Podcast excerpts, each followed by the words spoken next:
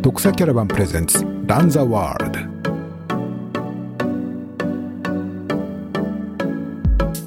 来週はあれですよね、神100とかですよね。あ神。はい。あの兵庫県のね、えー、神100そう。100キロ僕100キロですよね。実はこっそりエントリーしてたんです。あ見ましたよ。見た見た名前。DNS です。はい。まあナミネムさんはいよいよ来週からまたアメリカに行かれてということですね明日フライトなんで、まあもうパッキングはほぼ終わっていて、あとはいろいろちょっとチェックしていく。もう PCR も終わったんですよ、もおおもうじゃあ着々と、う。はい、うん陰性だったんで、無事。はいうん、まあそっちはまあまあ、粛々とやっていく感じなんですけど。前回行かれた時と比べると多少はなんかこう楽に楽というか前に近い感じで行けるようになったんでしたっけ？いやいや、あんま変わりない。ってですよ。変わってない。うんうん。出国に関してはむしろ厳しくなったんじゃないですかね。うん。っていうのも、アメリカワクチン必須になったんですよ。ああそうかそうか必須というかそうね、うん。なんかニュース出てましたね。うん。だから、ワクチン打ってる人は向こうに行って、うん。あの、まあ、証明書とか提示すれば、うん。隔離も特段ないんですけど、うん打ってない人は結構めんどくさくて、うん。だからまあ、打ってるんでいいんですけど、ただ日本のワクチン証明が実はまだ使えるかっていうのは微妙なんですよ。ああそうなんでしたっけ？日本あの、はでけどあの申請してもらうあの英語と併記してあるやつでもまだ厳しいのかな？あれね、まだアメリカなってないんですよ、実は。グアムだけはいいんですけど。ああそうなんですねまあ、通じると思いますけどうね。ん。日本のなんだって言えば。うん。まあ、ただ、あの空港とかああいうのは全然 OK だと思うんですけど、うん。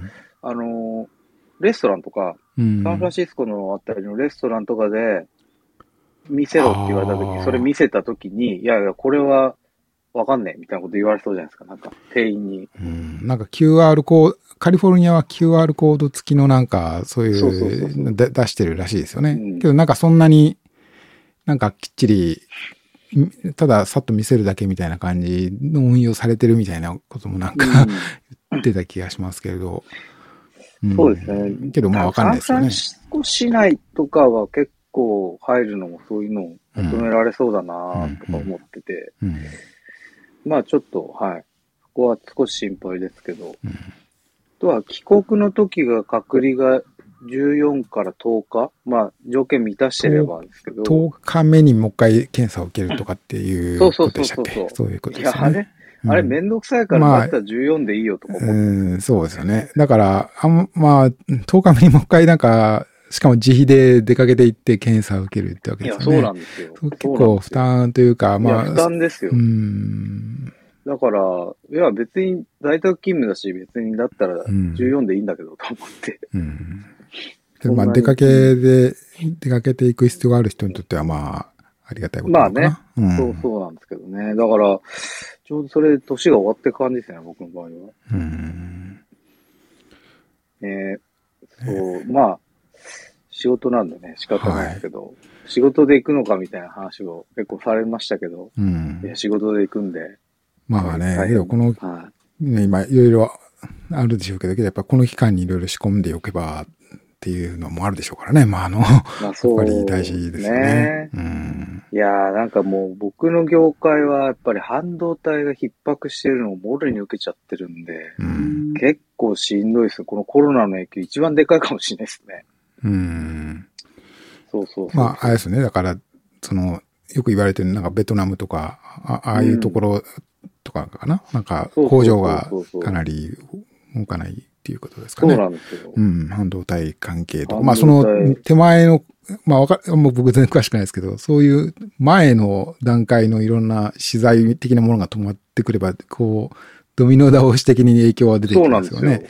もともとね、1年前くらいから厳しいぞっていうのは分かっていて、うん。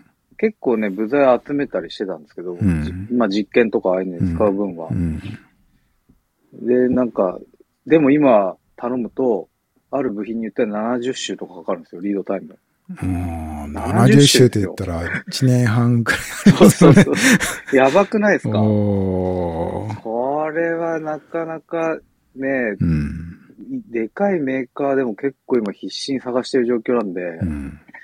なかなかですよ、影響は。うん。うん。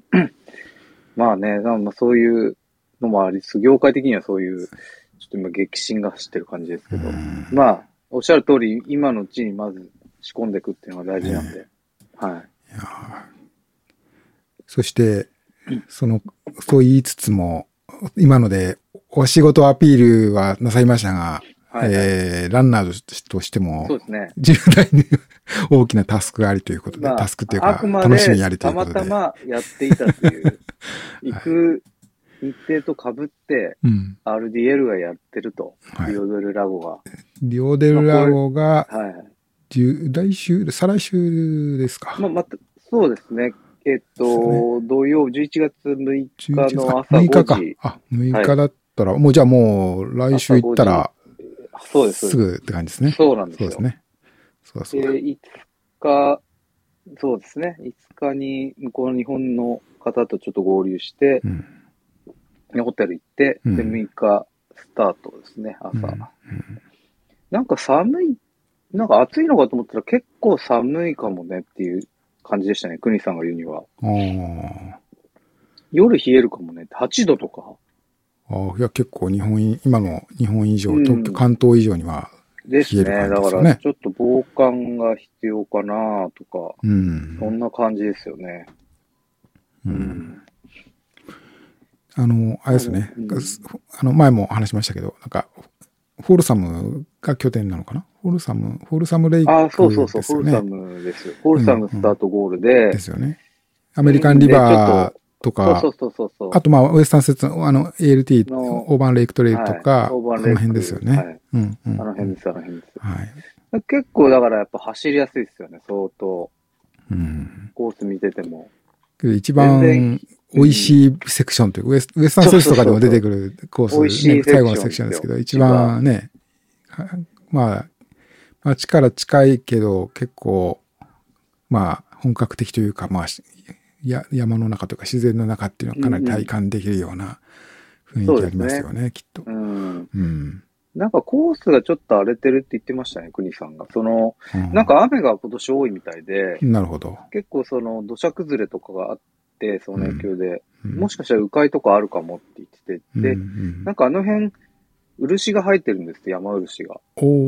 で、山漆に触れるとやっぱかぶれちゃうんで、うん。だから、なんか、国さんおすすめの石鹸みたいなのがあって、ああ、まあ、ゴール後、それでもう絶対洗って、はい。よ着てる洋服は全部隔離して、うん。どっかいろいろベタベタ触る前にそれで全部洗った方がいいって言って、うん僕。もなんか言われたことあるな、それな。なんかポイズンウォークでしたっけ？なあ、んそう、か、ポイズンウォーク。そうですよねそうそうそううんそうなんですよそ。れが自生トレイルの男に自生してるから、してるから。そう、それが肌に触れると、うん気をつけないといけないっていううん。話ですよね。だから、んなんか速攻かぶれるわけじゃないけど、うん、なんかやっぱり走り終わった後でいいからちゃんと洗えって言ってましたね。うん、うん、そこは、な、なんか水洗の石鹸みたいなのが、日本には売ってなかったんで、うんちょっとそれ、もう一緒に行く山田さんが買ったって言ってたんで、うん。ちょっとそれもらって洗おうかな、みたいえな。はい。感じですー、じゃね。あもうバッチリ。うんバッチリなのかな。いや、で、練習全然できてないんで、もう、もう、なんていうんですか。出たとこ勝負ですよ、もう完全に。いやいや、いきますよ。結構、す結構、けど、制限時間的にも、30時間ですかね。30時間ですか。30かなうん確か。うん。まあ、動ければ大丈夫ですよね、多分ね。ちょっうんとそれが、なんか、問題ない。こう、お腹とかので、ねに何時間もちょっと停滞するようなことがあるとちょっと厳しいかもしれないですけど、うん。動けそうですれば、ね。ううん問ん。題ない。まあ別に狙ってるレースでもないんで、うん。まあもうゆっくりめでスタートして、まあ後半、ラスト2、30 20マイル上げれたら上げようかな、みたいな感じですけどね。うん。ドロップも結構あるんで、ドロップまあバック。とりあはい。うんドロップ、全部ドロップ置いてうん。行く作戦ですけど、うん。あ、そうそう。で、なんか、友也から、はい。僕、モルテンもらったんですけど、モルテン。ああ、はいはいはい。はい。ありますね飲。んだことあります？ありますよ。一回なんか、なんか、もらったものからって。あれウエスタンステーツって、ウエスタンステーツじゃない、はこの間 UTMB の時使ったかな。はい。あれなんか炭水化物を取れるっていう理論そうですね。そうです、そうです。あれ、の、どあれ美味しいですか？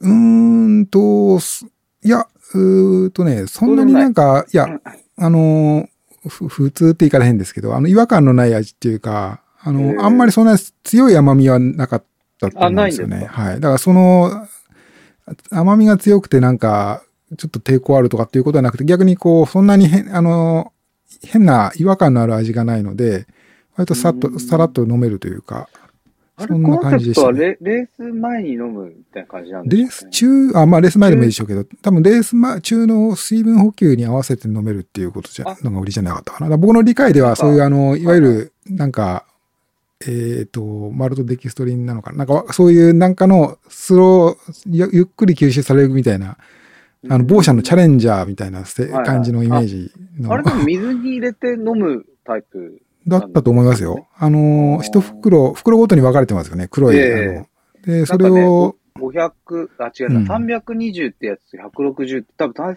水化物かなんかの量ですよ。うん。それを、なんかイメージしたそういうボトル、ソフトフラスクの中に最初ガサッと入れて、水入れて、みたいな感じじゃないですで、か、ね。水分のかと一緒にというか、うん、同じ感じで飲む。とかでこう飲飲みながら補うん給するみたいな。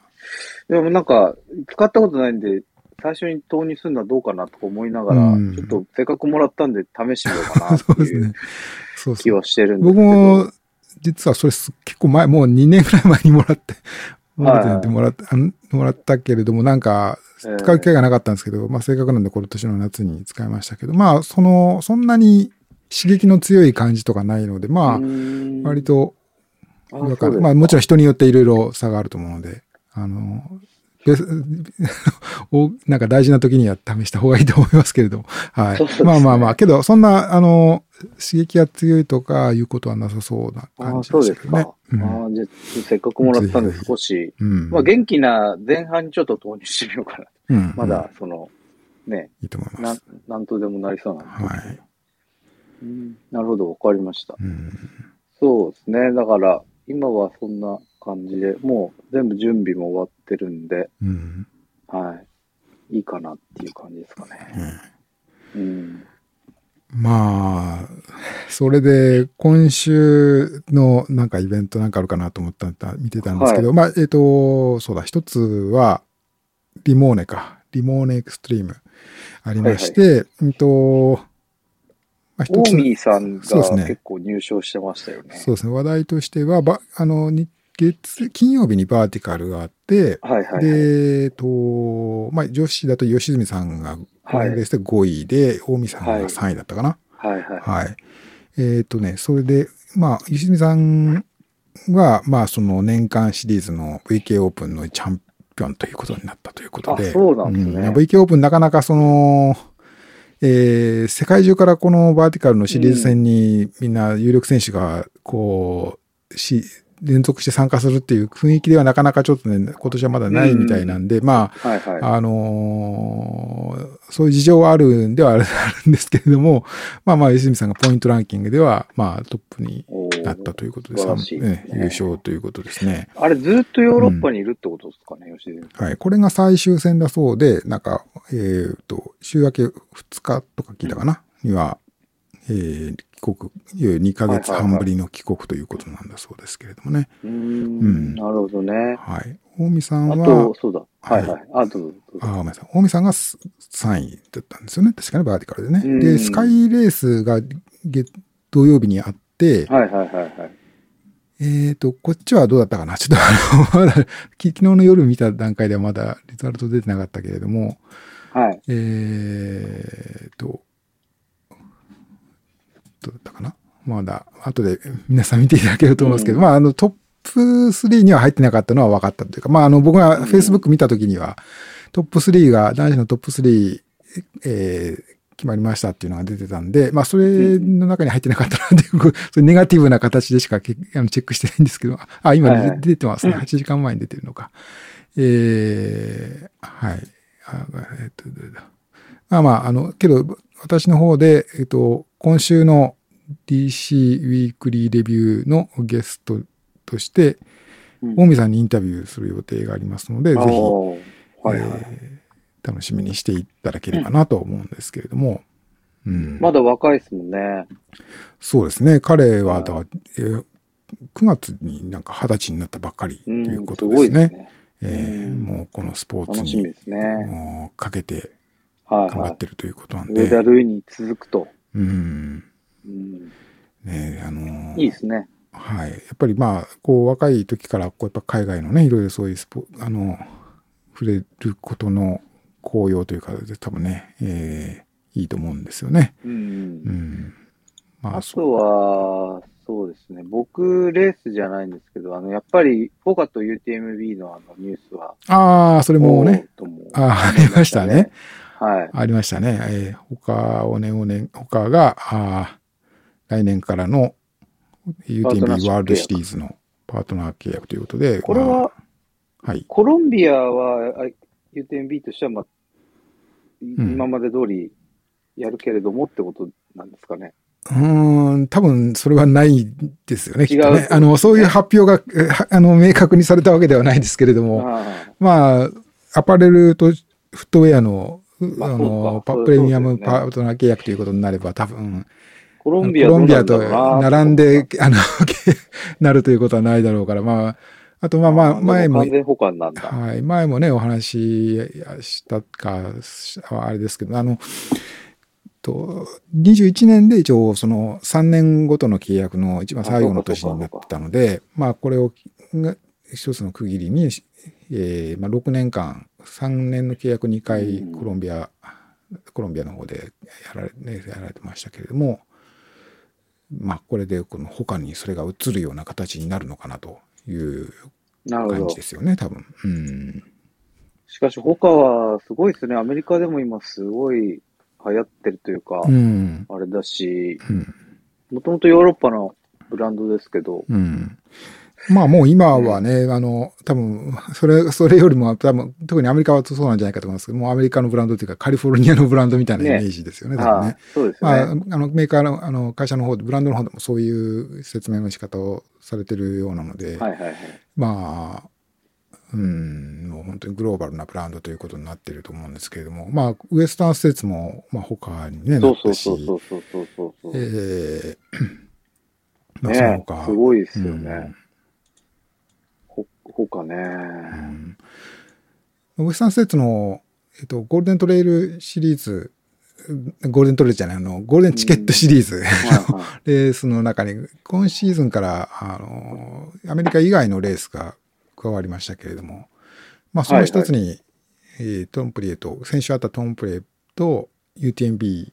うん。が加わってるんですよね。だから UTMB でトップ3になった選手かな。がああトップ2か。2人、男女2人ずつが、まあ、ウエスタンステーツのチケットを手にできるということになってますけれども、まあ、そそういうことも考えると、まあ、なんか、あの、まあ、辻褄合うって言い方変ですけれども、まあそうですよね。まあ、ウエスタンステーツの、いまあ、まあ、い言い方あれですけど、予選みたいな感じで UTMB がなり、けどそうすると多分シリーズの、今度発表される UTMB ワールドシリーズの中にもウエスタンステーツ入るのかもしれないなというか、お互いがお互いの予お選みた互いが、そうかもしれないね。ということはあるかもしれないですね。面白いですね。はい。ちなみに、ウエスタンとハードロックは明日からエントリーじゃないですか？ああ。11月確か1日。あ、そうでしたっけ？そうなんですね。うん。うん。ううんん。そうそう。僕がだって飛行機から降りて、まずやることがエントリーですから、は いエントリマインダーに リマインダー入れとかないと。リマインダーに入ってるのはい忘れないようにして。エントリーって今入れてますから。うん。はい。そうそうそうそう。そうなんですよね。う。うんん。いやー、なんか変わりましたね、やっぱり。うん。ガツッとこの数年で、うんやっぱり。うん。今一番じゃあ他が勢いがある感じなんですかね、ブランドとしては。うーん、まあ、そうですよね。やっぱり、ここのところニュース、いろんなニュースが多い気がしますね。まあ、もちろん、サロモンさんとか、うんうん。まあ、か最近アディダスとかね、ないろいろうんアスリート、まあそうですね。サポートアスリートが増えてたりしますけれども、うんうん。うんまあ、ここでまた11月の3日、来週の水曜日になるのかな？水曜はい3日に、えー UTMB ワールドシリーズのお全容かどうかわかりませんけれども、あ新しい、はいはいまあ、全部で30になると言われているレースの、はいは多分かなり大部分が発表されるんじゃないかと。なるほど。ないかじゃなくて、あの、3日に発表するというふうに UTMB の方は発表してるんですね。そうそうそう、3日に発表される。ただまあ、それが全部、それで全部ということになるのかどうかはまだわかりませんけれども、うんうんうん。えっと、確かそうですね。もうすでに8つ、5月の段階で、by UTMB の今タイトルついてる大会とか、ああとオーストラリア、オーストリア、オーストラリア、ニュージーランドの3つの大会とかがね、こう発表されてますけれども、えっと、なんか UTMB のリリースを見てると、えーヨーロッパ8カ国、えーアジア、オセアニアで、えー8レース、で、うん。南北アメリカで4レースはうん。カバーしてるっていう説明を。してましたので、これは UTMF がどうなるんだと。UTMF、まあ UTMF もまだ来年のことまだ発表してないですよね。日程とかも含めてまだ発表してないと思うんですけれども、これでも、まああの、もしかしたら3日に一緒に UTMF も入って、はい。UTMF も同時にそれに合わせてやるぞみたいな感じだったら盛り上が11ります月3よね。日になんか、日本の UTMF からも発表があるのかどうかは、まだ何もまだアナウンスがないですけれども、まあ、もしかしたらあるかもしれないですね。うん。うんはい。わかりませんけれど。ちょっと楽しみですね、うん3日は。はい。あとは、僕が気になったのは、ドックス的には、はいアマズフィット、アマゾンヒットありがとうございます。記事見ていただきまして。アマゾンヒットの発表会っ見て今月の12日に発表されたんですよね。はい。うんで、まし、あの、ちょっとね、紹介させていただきましたけれども。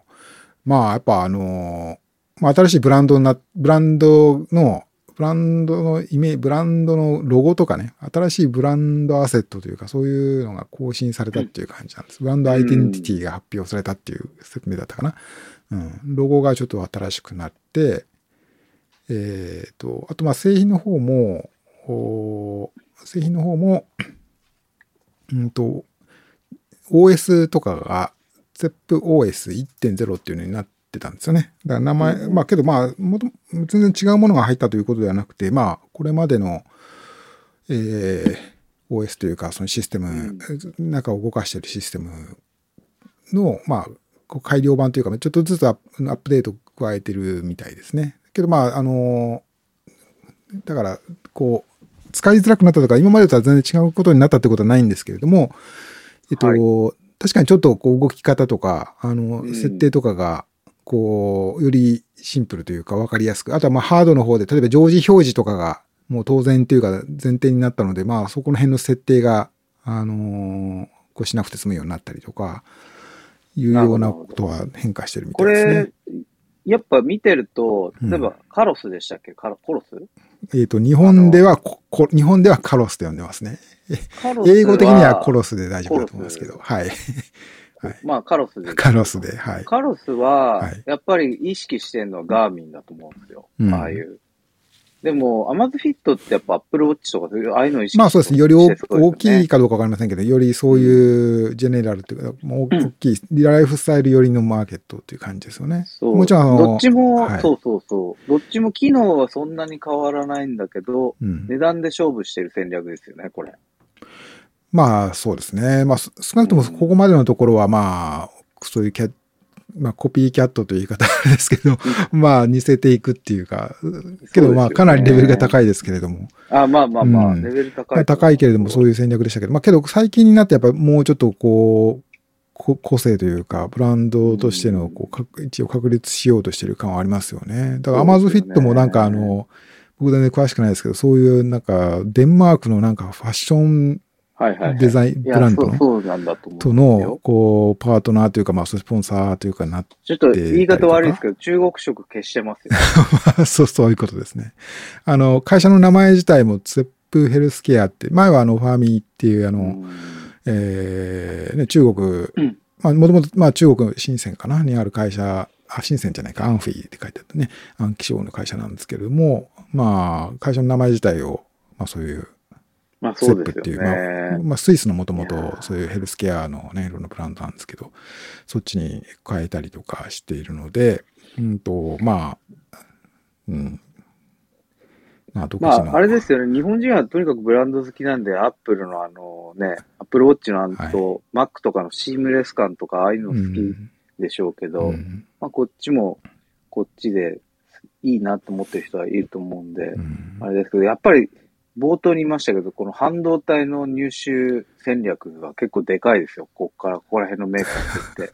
そうですよね。どうなんですかね、うん中国ブランドはその辺はなんか有利とかあるんですかね？なんかあんま関係ないですか？そういうのは。まあ、独自でそういう入手経路を持ってるとこが強いと思ってますけど、うんサムスンとか、アップルも結構苦戦してるっぽいんですよね。ううんちの資材から聞くとねなるほ、ど入手。うんうんだ結構、まあ、うちももちろん苦戦してますけど、あと、あれですよね、ソニーは、あの台湾のうん。本杯でしたっけ、あそこと合弁で日本で半導体の工場を作りますよね。あーあ、なんかあ TSMC 出の、資うん。TSMC のその汎用品的な工場を熊本に作るとかってそう話でしたっけ？そうそうそう。やっぱだから、そういうところをそれがどんどんやっていかソニー向けのなんか、そういう、なんかカメラ用の素子だったのな？んかな、そうんそういうのに限って、なんか作ってるとかっていう、作る予定ソニー好調ですからね。うんただ、ただその好調さを維持できるだけのリソースが確保できるかっていうところがやっぱりうん重要ですよね。ある程度そういう商品力自体でボリュームが見込めないとそういう工場。だから、のアマゾフィットとかカロスは今今いいかもしれないけど、そこら辺の入手大丈夫なのかしらっていうのはちょっと心配は心配なんですようね。ん。うん。そうですよね。在庫いっぱい持ってんのかちょっとわかんないですけど、うん。うん。まあ、まあそういう。まなんか中国はあれですよね、アンドロイドも独自化しちゃっあてるしーはい。もうそういう意味では、ハーモニー OS 別にクアルコムのチップに頼る必要もなさそうだし、うんまあ、そういう意味ではなんか独自主独立してそうな感じもしますけどね。むしろこういうその半導体不足の中では、有利、むしろ有利みたいなこともあるんですかうーね。んまあ一番やばいのは日本ですよね。う ん一番やばいのは。うん。そうそうそうそう。まあまあ、そういう、そういうところをちょっと注目してみても。でも Amazon Fit は値段感も結構半額っていうか、Apple Watch に比べると、そうですね。GTR3 Pro とかって4万弱ですよね。そうですね。そうですね。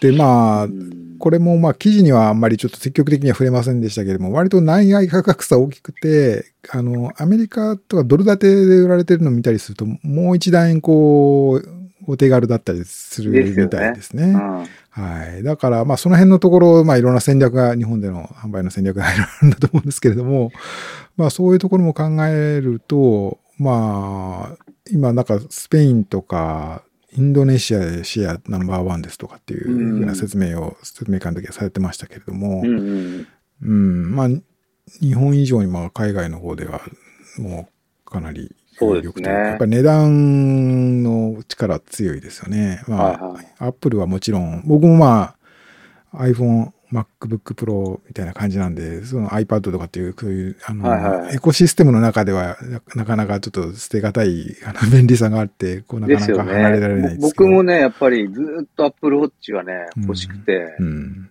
出るたんびにクリックしようかなと思うんですけど、やめてるんですけどね。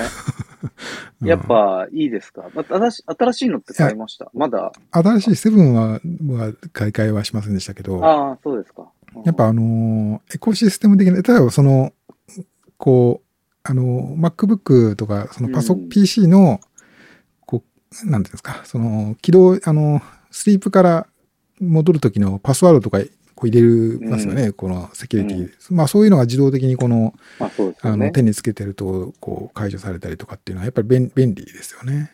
うん。まあ早くセルラー、セルラーがね、ちょっと三大キャリア以外でも使えるようになってほしいんですけど、それがなればもう僕は多分買います。うん。なんか僕ぐらいだともう、あのー僕ぐらいっていうか、まあ要はその、ランニングとかトレイルランニングであってもそんなになんかしょっちゅう100マイル走るんじゃないとかっていう感じであれば、もうこの別にガーミンの。フェニックス行かなくても、このアップルウォッチなり、はアマゾンフィットなりで、うんまあ十分というか、あのーやりたいことはできるっていう感じになってきてる。まあちょっと Apple Watch はもしかしたら、ちょっとバッテリー、そこまでも、あの、ああ。そこまでの有力ないかもしれないけど、Amazon Fit とかで、うーん、まあ、こまあ、20時間とか、あるいは30時間、35時間とかって、こう、ふ満うん。満充電満タンにしとけばいけるんであれば、まあ、まあ、場合によっては100マイルのレースだって別に100キロぐらいだって十分っていうか、うん。あの、ナビゲーションはさすがについてないけれども、えーそのタイムと、後で GPS ログ残すまあまあとかっていうことで言えば、十分な機能があるし、あとまあそんなにこう大大きくないんで、うん。こう、うん。やっぱ、やっぱガーミンのフェニックスとかだと結構厚みとか大きさあるんで、あの、ね。日常に身につけてるちょっとごついですよね。ちょっとね、ごついとか、うん特に女性の方とかだうんとそういうのあると思うんで、まあ、かなり強力なライバルというか、まあ、アマゾンフィット自身にもあの T-Rex っていうあの、でトレイルアウトドアスポーツ向けのモデルもあるんですけどね。まあ、あの、うん。うん。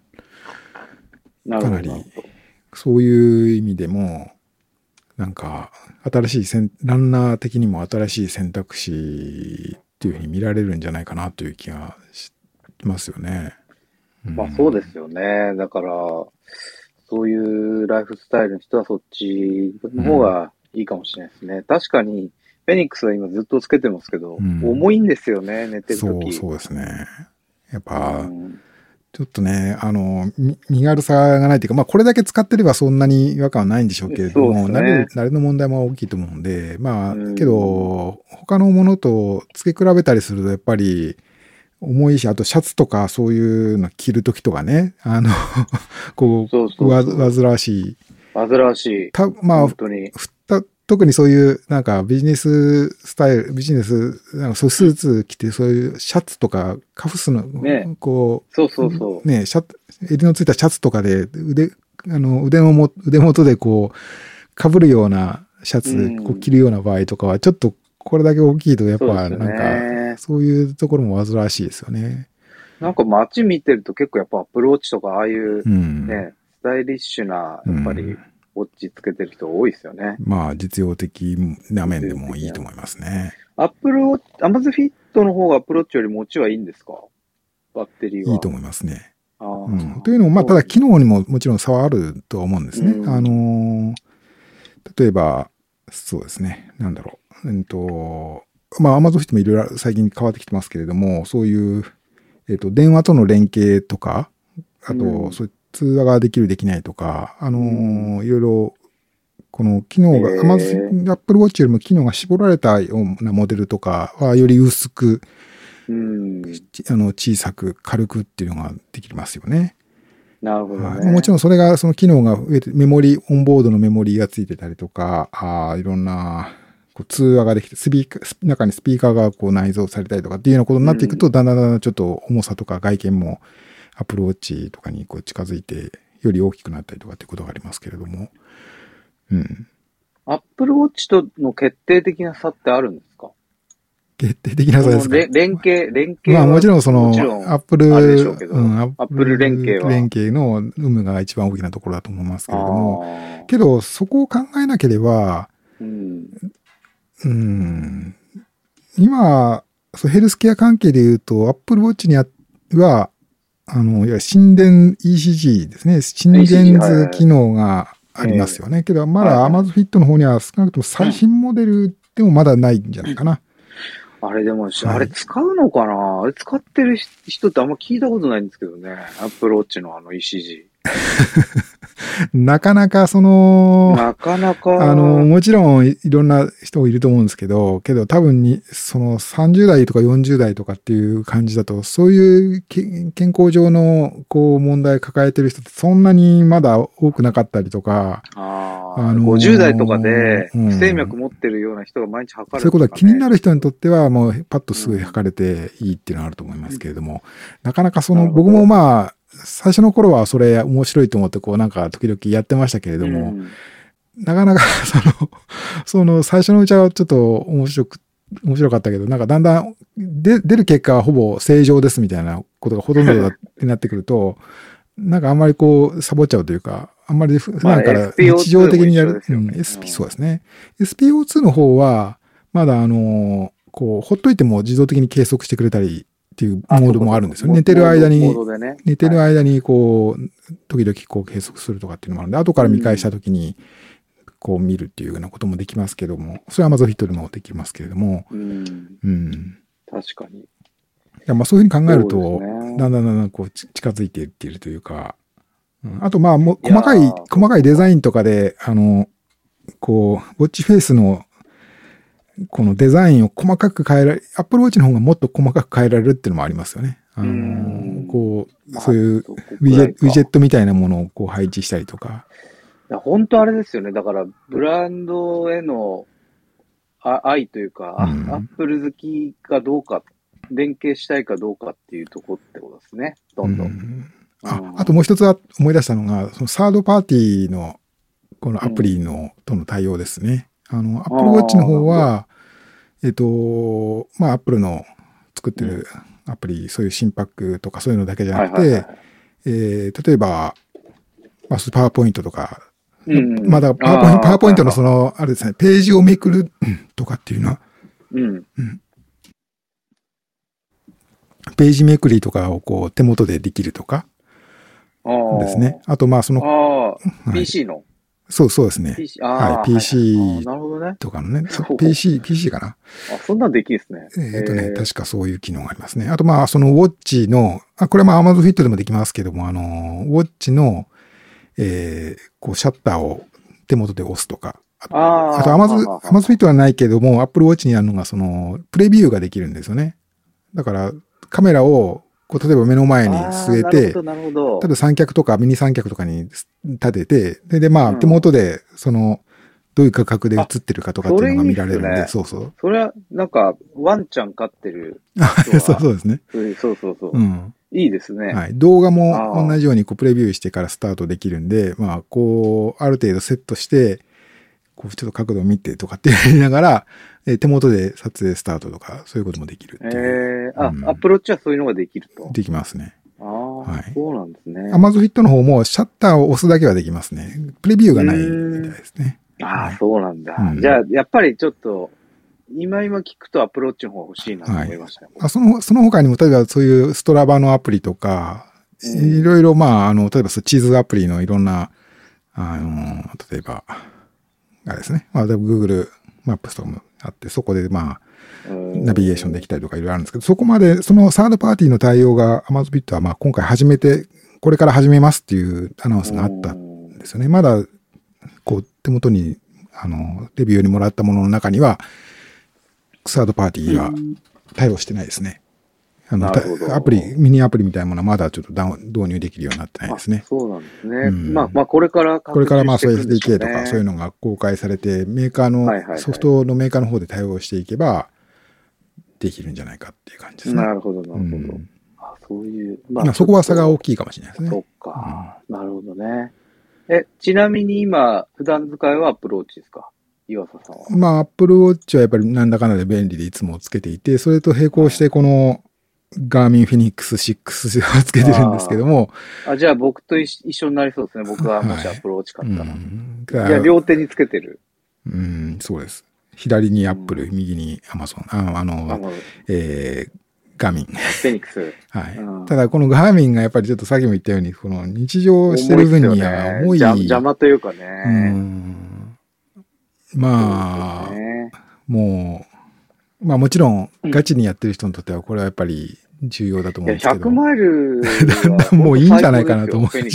そうでしょ。まあ、まあ、いや、最高ですそう、レース中もそうだし、まあトレーニングとかでも 長い時間走ったりとか、そのログをこう、手元ですぐに確認できるとかっていうのは。バッテリーがこれだけ持つっていうのは、すごい安心感ありますね。うん、100マイル1本走っても全然余ってるじゃないですか。ナビとか使ってても。そうですね。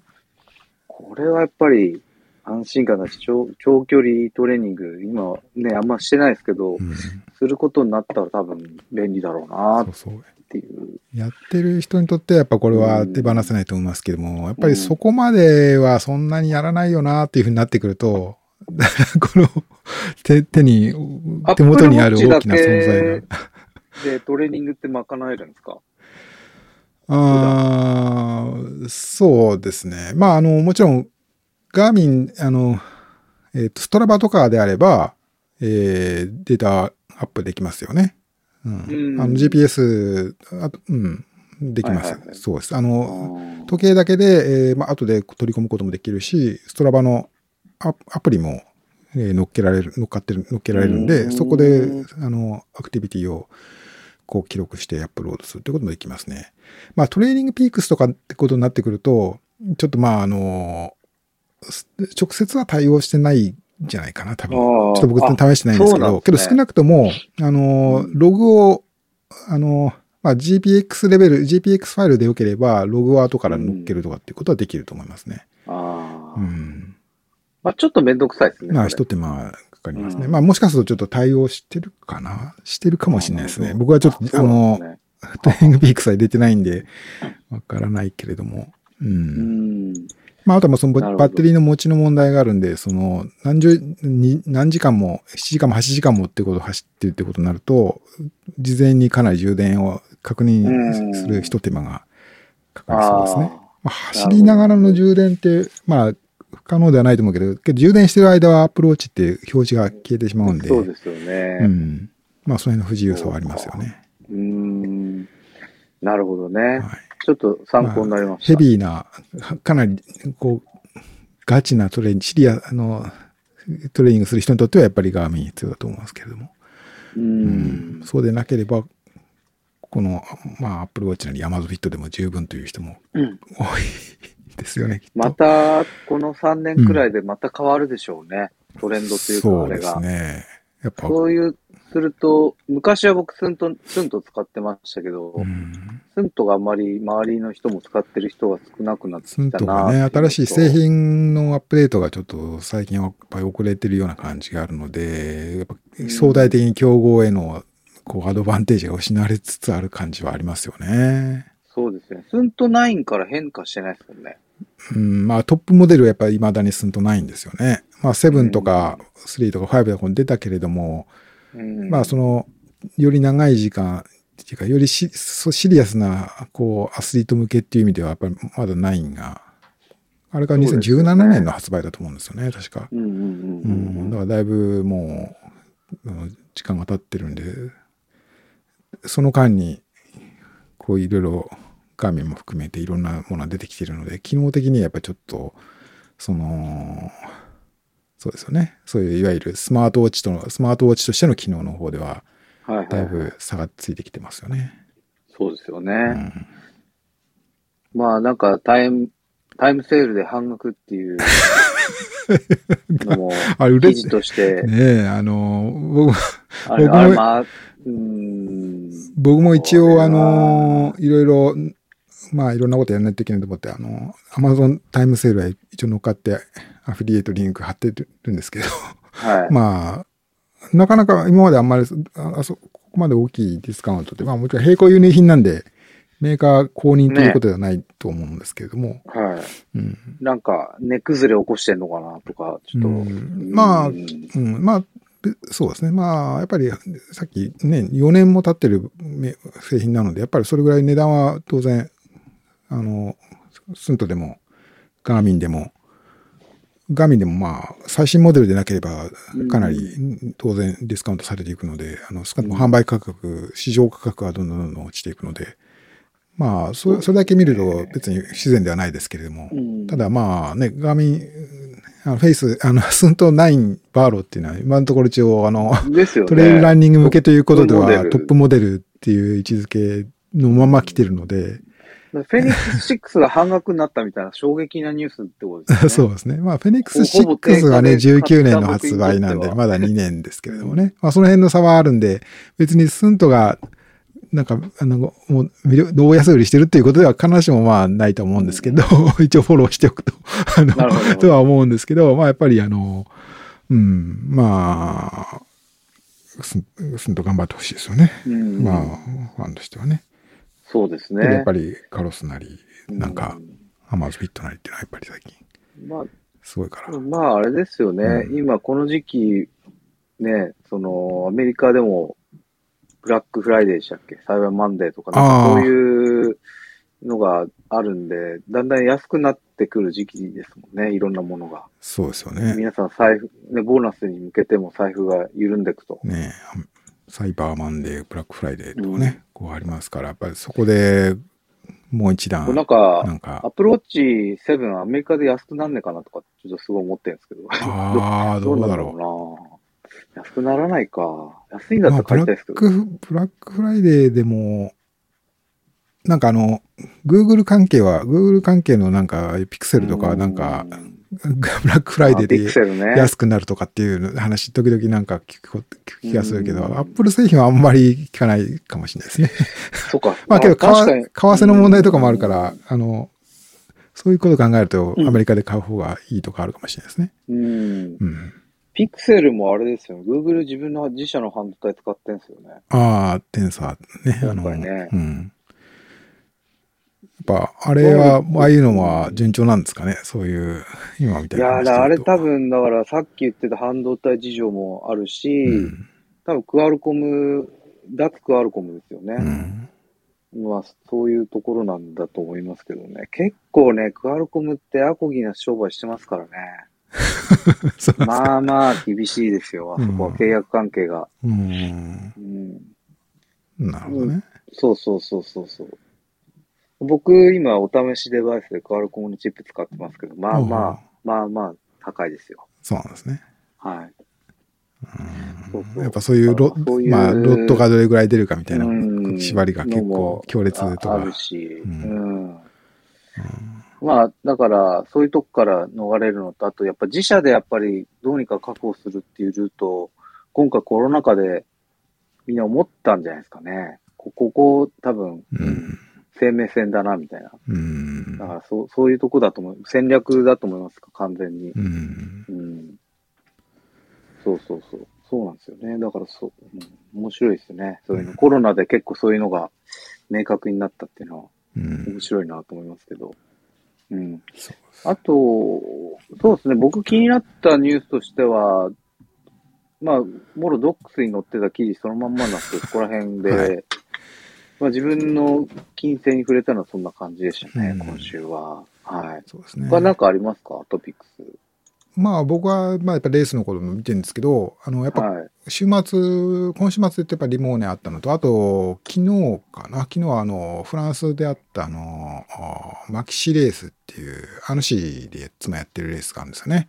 えっ、と、いつもだと5月にあるんですけれども、まあそれが延期されて、うん、今年だけまあその10月末の開催だったんですけども、まあ、これもライブ配信やっていて、昨日の夜、うん、日本時間だと昨日の夜だったんですけど、ちょっとちらっと見てたんですけども、あとまあ、その、今、まさにライブ配信やってるアメリカの、えっ、ー、と、ハベリナ・ハンドレットですね。ジャベリナ・ハンドレットですね。はい、えー、アリゾナ州でやってるやつ。うんうん、まあ、いつもこの、えーと、ハロウィンの週末に開催されて、うんうん、仮想レースやってます、みたいな人もいっぱいいますけれども、うんうん、5周する100マイルのレースですね、うんうん、えー、ライブ配信やっててまあなんかやっぱ、まあ、全部じゃないですけどある程度こう僕も知ってるような大会も結構毎週末なんかライブ配信やっててあのつい見ちゃうなみたいなずっとは見ないけれどもやってるなっていうのがこうより身近に感じられるというかこういう、うん、まあもう何度もこれ話してますけれども、やっぱまあこれ一つのトレンドというか流行というか、そうですね。うん、やっぱライブ配信をやるっていうのがやっぱり流行になってきてるというか、はい。だんだんまた機材もね、環境も充実していくし、うん、そうですよね。まあいろいろノウハウがいろいろ共有されて、ね、あの他でやってる人のいろいろ見ていけばこういうあこういうふうにやるんだなみたいなこととかもできこういうことできそうだなとかっていうようなこととかもだんだんこう試すして試して共有する人が増えるでしょうからね。うん、この辺はちょっと充実しそうな気がしますね。そうですね。はい。なんかこう、日本今すごいコロナ落ち着いてますけど、なんかロシアとかイギリスってまた増えてるみたいですね。そう、そうですよね。アメリカはもう、アメリカは、まあけどそこそこ、そこそこ、そこそこ言ってるっていう感じですね。まあ日本はなんでなんだっていう謎がまだはっきり解かれてないようらしいですけど。昨日なんか見たニュースだと、デルタ株自体が変異したみたいですけどね。うんうん。それで今、今、こう、こ国国境をまたいだ移動が制限されてるからってことですかね。それで、新デしい新種ルタ株株が入っ自てこない体。が何かこう、その、日本ではする能力を失った方向に変異しちゃってみたいな感じで、新潟大のなんか人が言ってましたけど、うん。あ、そうなんだ。ちょっとわかんないですけどね。うん。こうん。なんかゲノム変異の収縮、修復が追いつかずみたいな感じで、うんまあちょっとわかんないですけど、日本独特のもんね、現象なのかはちょっとわかんないですけど、うん。ただね、まあまあ、そういう海外のいろいろレースとかを見ていても、あの、ほとんどマスクしてる姿はもう見られないというか、あの、まあ、フランスそうねもそう、フランスの昨日のね、あの、マキシレースもそうだし、うん。えー、ハベリナハントって今やってるやつも、どうもそんな感じだし、うん。うん、ということみたいですね。ちょっと、わかりませんけど、これが。まあ一応はね、今回僕渡航にあたり1ヶう月んちょいなんで、マスク30枚持ってきますけど、まあね、やっぱそれは必要でしょ、やっぱり。うん。なんか智也が、ともやさんから今、あの、バックチャンネルでちょっと、これね、全然、な、何ですかこれ。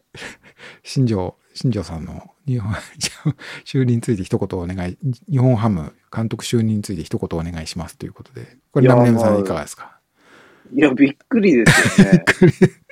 新庄さんってあの新庄さんですよね。でも新庄さんは、びっくりしたのは、あんな容姿でしたっけ？新庄さんって。あの、なんか、僕、あんまりフォローしてないんで、あの何もコメントっていうのは特にないんですけど、やっぱあの、はい。イメージとしてはなんか、あの、うん。最近だと、なんなんでしたっけ、グアムかなんかに移住して、はい。なんか、またメジャーリーグ目指すとか一時期言ってたとか、ああ、そうですよね。ああんななんか、あんな感じの顔でしたっけ？なんか、だいぶいじってるのかなっていう。友也さん情報によれば、容姿は常にアップデートされてるそうなんですけれど。あそうなんですね。い、やー、すごいなーすっかりそういう、なんか、なんかこ V シネマに出てきそうなう、色、色も、色物って言ったら怒られるかもしれないけど、なんかそういうキャラクターになっちゃったのかと思うんですけど、あれに舵を切るっていうのは、日ハムもなかなかやるなっていう感じがしましたよね。やっぱ新しい、野球も新しい時代がうん。来てるんですね。けど、なんか僕もちらっといろんな、ななんとかコメントとか見ただけですけど、結構まあ本命みたいな感じなあんなんですか？なんか、こう期待されてたんですかね？まあ野球選手としてはもうただただ天才ですよね、彼はうんうね。んうん。すごい身体能力だっていうのは、うん。うん。僕は野球経験ないんですけど、うん。当時野球部の友達が言ってました。ああ、そうなんですね。なんか、イチローより肩すげえんじゃないかみたいなこと言ってましたよ。ほうん。そうそう。だから、身体能力で言うとあの人半端ないらしいですよ、やっぱり。うん。だからその、監督としての能力はちょっとわかんないですよね。うん。もしかしたらすごいのかもしれないし。うん。まあまあ、でも楽しみですよね。面白い、面白い。なんか、話題、話題にもなるし。うんまあなんか、そういう指導者としての才能以外にもいろいろタレント性はすごくありそうな感じがあるんで、話題としてはうん。いろんな、こう、話題を振りまいてくれそうな予感もあそうそうんそう。るですかね。なんか、すごい戦略取って、二刀流選手がすげえ増えたりしませんかね？うんなんか、なんか、なんか大谷みたいな人がどんどんこう ん対応しちゃったりして。う。うんん。そうそうそう。まあなんか、な、なんだっけ、あの、マッド監督いるじゃないですか、あの、大谷のエンゼルスの。はい。あの人とかも結構アイディアマンで、うん。ね、守備シフトをいろいろ考案したりとか、うん。まあもちろん大谷選手も二刀流、ね、フルでやらせてみたりとか、うん。なんかああいうなんか、なんていうんですかね、独創性があるような人が、なんか、いると、業界もまた進化していくというか、そんな感じがするんで、うん。いいんじゃないですかね。うん僕はな、いいかなと思いますけど、うん。し、こういうコメントでいいんですかね？わかんないけど。いやー、うんいいんじゃないでしょうか。もう僕はちょっと野球があんまりなんか全然あれなんで、なんか素人的な、あの、ほとんどヤフー、ヤフーニュースのしか見てないコメントしかないんで、ですけれど。なんか、うん、まあ難しいですけどね、やっぱり日本ってやっぱどうやって見てても、まあ特に僕の会社なんかそうなんですけど、うん、なんか新しいことやる人に対してすごい心配っていう名目の何か押し付けをしてくるじゃないですか。これを、こうなったらどうなるんだとか。はい。でさし、挙句の果てには会社に迷惑がかかるだろうみたいな。ああ、そういうね、なんか、なんかそれをこうやってるうちは何もできないよなっていう気もするんで、うん、うん、まあ、そういう、うん、なんか日本って結構そういう風潮結構ありますよね。うん。うん。チャレンジする姿勢自体は、評、姿勢を評価してくれないみたいな。うん。まあ、独特なんですかね。アメリカってなんかそんな感じしないけど。どうなんでしょうね。まあ、まあ、うん。まあ、いろいろ、そういうね、あの、うん、大きな話題で、こう、僕ごときがここで一言っていうのもあれなんですけど、いやいやいや。やっぱまあ、あの、まあ、雇用のあり方とかもね、やっぱ違うでしょうから、うん、まあ、報酬体系とかの差も大きいでしょうしね、まあ、アメリカとかだと、まあ、まあ、いざとの、まあ、そういうこと当たった場合の、こう、リワードというか、そういう報酬に報いられるっていうのも大きいでしょうし、またそのダメだった場合も、そのアイディアが本当に価値あるものだったら、また自分でそれを出資者を集めて形にするとかっていうこともあるでしょうからね。なんかやっぱ大谷選手へのコメントとか見てると、アメリカってすごい懐が広いなと思ったのは、やっぱり、あれですよね、新しいことをやって、うん、そのその姿勢自体を評価してますよね。うんうんうん、その新しい扉を開いたとか、ね、うん。やっぱ、まあまあ成功したのが一番大きいのかもしれないですけど、うん、今回、チャレンジとして。うん、うん、なんか、そうですよね。挑戦する人に対しては、うん、まあもちろんやっぱり、あ、面白かったのはさ、なんかツイッターで、北海道、だから日本縦断する少年かなああ、沖縄のね。うんうん。沖縄の18歳かな。うんうん。まあ確かにね、あの、計画とか見ると、あれだし、クラファンとか使っちゃうと、はい。ね、自分との制御できない力が働くことがあるんで、はい。あれなんですけど、うん、うん。これアメリカでやったらどうなるんだろうなとか、いろいろ考えてたんですけどね。なんかアメリカでも同じような現象が起きるのか。うん。まあ、ね、けど、同じようなことをやる人がいっぱい出てきたら、相対的に注目度は低まるかもしれないですけどね。けどまあまあ、相対的な問題で、だからまあ誰も思いつかないのはとんでもない、そんなことできるわけないだろうみたいなこととか、もう、まあまずは、や、やりますって言ってもあまり叱られないということなのかな。その辺が大きな違いなんですかね。まあそうですよね。まあできるできないは。難しいなうん。でもみんながコメントしてたのもすごいわかるんですよ。その、うん、いや、その無謀じゃないですか。明らかにその冬の北海道に、どうのこうのっていうのは、うん、とかね。うん、まあそうなんですけど、うん。まあなんかちょっと若干自分の境遇と会社を今重ねちゃったんで。ああ、そうなんですね。ですけど。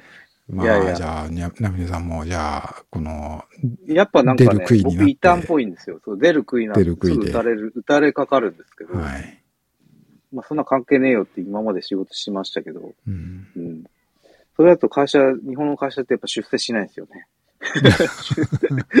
まあ、やけど、うん、ほん、ほん、そこを突き抜ければ、きっと、認められますよ。はい、うん。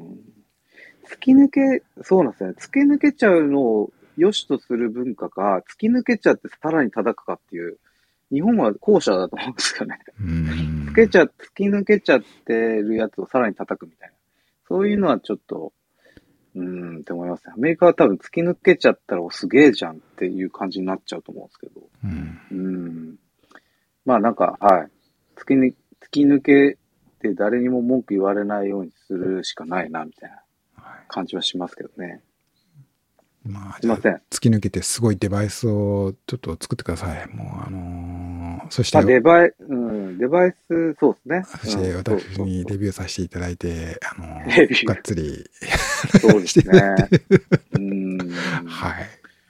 はい、わかりました。うん。まあでも、面白いですね。ツイッターはなんか、やっぱ話題にここ、こと書かないというか、うん。なんか、面白いですね。なんか、最近、あと他話題あります？ああまあハロウィン、今日ハロウィン、あ、明日か。あ、そうですね。あ今日かな？今日か。今日だ。今日、はい。なんか渋谷の、渋谷のハロウィンは今日みたいな？渋谷のハロウィンっていうか、あの、うん日本的にはそればっかり思い頭に思い浮かびますけれども。今日じゃないかな？あれ、渋谷、昨日もすごかったんですよね。あ、そうなんですね。ちょっとまだ見てないわ。うん。まあでもだって今までこう我慢しててっていう気持ちはわからんでもないですけどね。うんまあ別にそもそも 僕ハロウィンとかあんま興味ないんで。あ、うちの近所でも、近所でもなんか、あの、何人か子供たちが練り歩いてるのをちょっと見た、見ましたね、そういえば。仮装して。あれ面白いですよね。ハロウィンってもともと ケケルト民族の祭りですよね。ああ、そうなんですね。うん。うん。それを異教徒のキリ我スト教々が、なんかやっちゃったり入れて、してるそして日本にまで来てる。という。うん。まあそんなんいっぱいたくさんあるとは思いますけど。そうそうう。んそう、街でもそう、子供たちがなんか、とか、あ大人もなんか妙な格好して歩いてる人がいるなっていうのありましたね、今週ね。あの、うん。うんこの、あれ、面白いですよ。ケルその、ハロウィンってこう死者が蘇ってうんたら、こう、日本のなんかお盆みたいな感じなんですかね。ちょっとわかんないけど。すごい思う。ちょっと予習が僕足りなかったです。あの、なんか、あのーす祖先が、祖先が、こう、年に一回やってくるみたいな、そういう感じなんですか？死者が蘇って、なんかおもてなししてじゃあね、みたいな感じなのか、わわかんないけど、な似てるなそうするとそういう祖先崇拝の、多分、ねで、日本でもおなじみのうん。風習って感じ、身近なか、身近に感じられますね。はいはいはい。うん。なんか、うん、そういうの、なんか面白いですよね。なんか、もともと何だったんだろうって調べるのが最近好きで。ああ、うん、由来をね。そうそうそう。ええー、と思って。まあ、でも、興味はないと言いつつ、まあ、これで、なんか事件とか起きなきゃいいなっていう、平穏に終わればいいなと思ってますけど、うんまあ、それよりも選挙行かなきゃっていう。そうですねだ。から若者たちもね、はい仮。装の前に仮装のままでいいから選挙に行って、そうですよね。うんぜひぜひ。まあ、久しぶり、うん久しぶりの、ね、国政選挙ってい本当ですよ。ちょっと今回迷いますね。どこに入れるか。まあ僕だけなのかもしれないけど。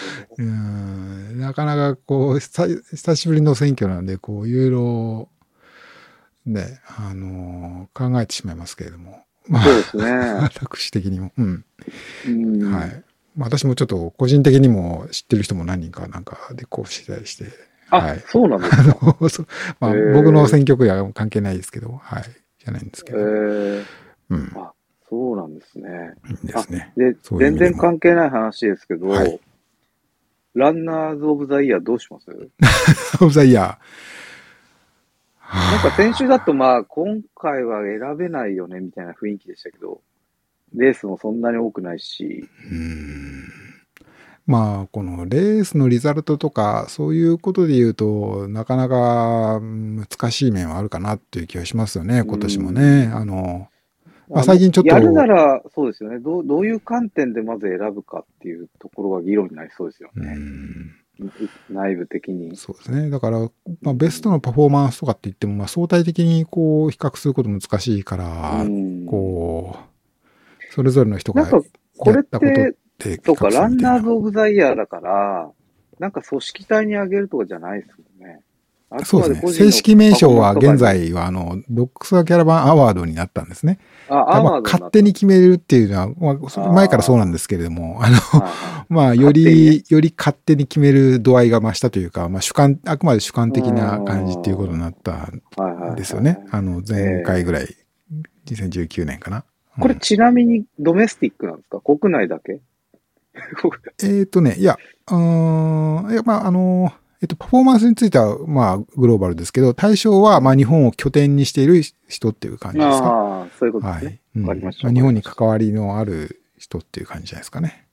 うん。ううんん、まあちょっとね、引き続き悩ま、悩みますね、これね。はい。なかなか、なんか、まあそうですよね。こう、フィオレドールみたいな感じで、こう、や、なんか面白いことを思いついてすごいことやったみたいな感じに近づい、そういうイメージだったらできるかもなという気もしますけど、けどなかなかこう、どうでしょう。まあ、こう、うん、そういうこともなかなかまだできることが少なかった、機会が少なかったから、そうですね。選手、みんなね、アスリート、ランナーにとってはなかなかそういうことも取り組むのは、やっぱり、まあ、最近でこそちょっと、えー、感染者数日本でも減ってきて、いろんなことできるように、やりやすい環境できてきたけれども、なかなか、ね、夏の間とかまでちょっとね、難しかったから。そうですね。うん。うんうん。まあ、ちょっと、まあ、ともやも含めて、少し話しますか、はい、そうですね。引き続き、ちょっと、はい、あの、持ち越しということで、そうですね。引っ張って、引っ張って、もし、年末、クリスマスくらいまで聞いていただいている方もご意見ありましたら、ぜひいただければと思いますが、はい。そうですね。わかりました。そんな感じですかね。ともやさんの方を見ると、あ、えっ、ー、と、バックチャンネルで、新庄さん、ヤフーニュースでもポジティブなコメント多いのが新庄さんのすごいとこですねという、ちょっとさっきの話に戻りましたけど、ね、ということでした。うんうん、はい。うんうん、えやっぱり、笑顔でいるっていうのは大事なんじゃないですかね。うん。うん。それはすごい思いますね。なんか、新庄さんは笑顔のイメージがありますね、割と。うん。うん、確かに。なんか、うん、そうそう。そういうのもなんか、あるんでしょうね。人徳じゃないでしょうけど。うん、まあ、うん、単なるパフォーマンスすごいってだけじゃない、なんかカリスマ的な存在っていうか、うん、あの、うん、見てるだけで面白いっていうか、面白いっていうか、ワクワクするような人っていうのはなかなか多くない。なんかやってくれそうだな、みたいな、そういうのもあるでしょうね。うん。わかりました。はいまあ、ちょっと時間も良くなってきましたが、はい、えっと、はい、あと、まあ、もう少し補足しておくと、今日は、えっと、エボシスカイランね、スカイランナージャパンシリーズのレースということで、上田の、はい、長野県の上田市でボシスカイランも開催されるということですね。えっと、来週は、まあ今、ナミネさんおっしゃったような、神100、OSJ 神100キロレースですね。はいはいはい、あとは、えっと、日曜日に中野とトレジャートレイルラン、うん、それから甲州アルプスオートルートチャレンジなどなどの、そうですね。はい、開催ですね。はい、はい、はい。そして、ナミナムさんはリオデルラーゴそうですね。チームジャパンで何かこう、写真撮れたら、はい。はい。写真をツイッターに掲載しようと思います。うんまあ、というわけで、来週のこの配信はちょもしかするとお休みになるかもしれませんけれども、はい。ああ、まあ、そう、終わった後、まあ、でも、終わった後、終わさっちより時間かかんないと思うんで、うん、うん、まあ、終わった後、余裕あれば、はい。チームジャパンの皆さんも含めて、そうですね。まあ、深夜さんも出ると思うんで。ああ、いいですね。はいはい。うん、楽しみですね、また。はい。ちょっと皆さんのお声を聞けるような配信になるかもしれない。そうですね。終わった後、うん、はい。な感じですかね。はい。はい。というわけで、これも、ポッドキャスト上げても大丈夫かないいですかね？これで。あ、いいですよ。いいですね。はい。いいですよ。えー、じゃあまた各回で乗っけるようにしたいと思います。よろしくお願いいたします。はい、はい、よろしくお願いします。はい、では、サンデートレイル第35回、えっ、ー、と、雨の日曜日というタイトルでお送りしました。また、毎週日曜日にやってますので、どうぞ聞いていただければと思います。じゃあ、ナミさん、はい、ありがとうございました。また、はい、失礼します。聞いてください。はい、では、お願いします。